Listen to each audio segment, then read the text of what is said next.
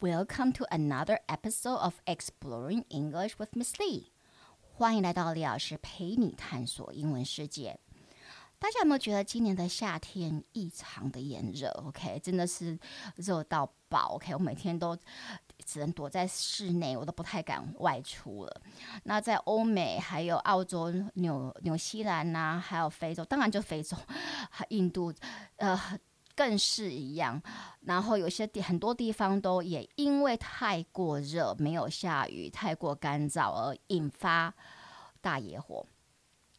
那真的就是火上加油了，OK，把整个情况搞得更惨，OK。像呃这几上个上几个礼拜，就希腊的野火非常的严重，蔓延的很严重嘛。那野火的引起当然就是太多的野草失控，然后野草它就是一个呃。易燃物，OK，一旦天气太过干燥的时候，然后那又是那个空旷区块又很多的野草的话，那真的一开始烧就无法收拾了。所以这一集我要讲一种又环保又有效的野草控制。Let's get started. What do you do if you need to mow the lawn? Well, the most common way is using a lawnmower or herbicide which is terrible for the environment. However, do you know the latest trend of weeding is using goats? Goats are uh, are not picky eaters and they will munch on anything that is in front of them. Not only are they effective at getting rid of weeds, but also good for the environment. In addition to eliminating the dry grass that might cause and spread wildfires, Goat's droppings enrich the soil and prevent future erosion. Countries like Chile, Ireland, Spain, Portugal, and the US have used goats to safeguard their land from wildfires. It's an ecolo- ecological, sorry, it's an ecological way of preventing fires without using deadly chemicals. Moreover, they can eat old days and all night in any weather。所以到底是什么是有既环保又有效的野草控制呢？Well, what do you do if you need to mow the lawn? Mow the lawn 就是割草，OK？当你需要割草的时候，你怎么割的呢？The most common way 最常见的方式 is using a lawnmower，就是去用割草机。 or herbicide，就是我们说除草剂 herbicide，which is terrible for the environment。其实除草剂对于环境非常的不好，因为它是有毒的嘛，OK，所以会呃毒害泥土。However, do you know the latest trend of weeding is using goats？你知道现在很流行的那个区就是 weeding 去杂草的趋势的方法就是 using goats，用羊去除杂草。山羊 goats are not picky eaters，因为山羊它们并不是一个很挑嘴的，呃，怎么说食食客吗？OK，它们完全不挑嘴。And they will munch on anything that is in front of them.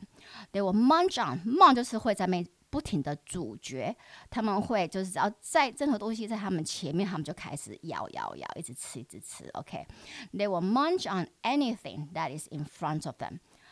Not only are they effective at getting rid of weed, weeds，所以他们其实是非常有效率的除杂草的那个我们说。可以说他们是工具嘛？OK，应该不能这么说。方法 OK，not only are they effective at getting rid of weeds, but also good for the environment。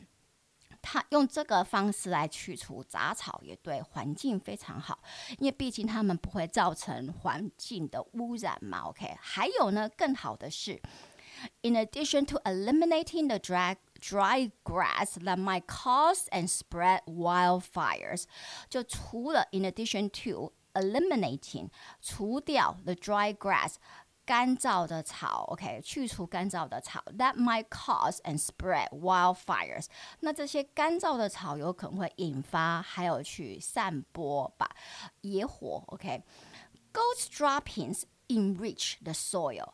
山羊的大便 enrich the soil 会使泥土更肥沃 ，and prevent future erosion。那因为泥土很肥沃的话，它就能够预防未来的那个说呃泥土土就不会被腐蚀掉，不会不会造成泥土的坍坍风嘛？OK，坍崩。OK。Countries like Chile, Ireland, Spain, Portugal have used goats to safeguard their lands from wildfires. So countries like Chile，像智利这些国家，Ireland，呃，爱尔兰。Spain、西班牙、Portugal 还有葡萄牙 have used goat，已经用山羊很多年了，OK，to safeguard 来保护 their land from wildfires，保护他们的土地免于受野火的攻击。is an ecological way of preventing fires。它其实是一个很好的对环境生态很好的方法，来去预防火灾。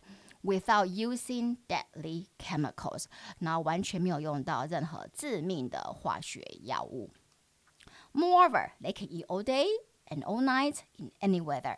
更棒的是，这些 goat 这些山羊，它们 can eat all day and all night，它整天都可以在那边不停的吃，and in any weather，而且完全呃天气。下雨或者放晴，风都都不会影响到它们的食欲。不是觉得很赞吗？OK，好，如果你觉得我的 Podcast 对你的英文学习有帮助，就请到 Apple Podcast 帮我按五颗星订阅和分享，也可到李老师陪你探索英文世界的脸书、IG 粉丝专业，或者我的 YouTube 频道按赞、追踪或留言。呃，只要搜寻李老师陪你探索英文世界即可。那我们就下集见喽！Talk to you next time on Exploring English with Miss Lee。Goodbye.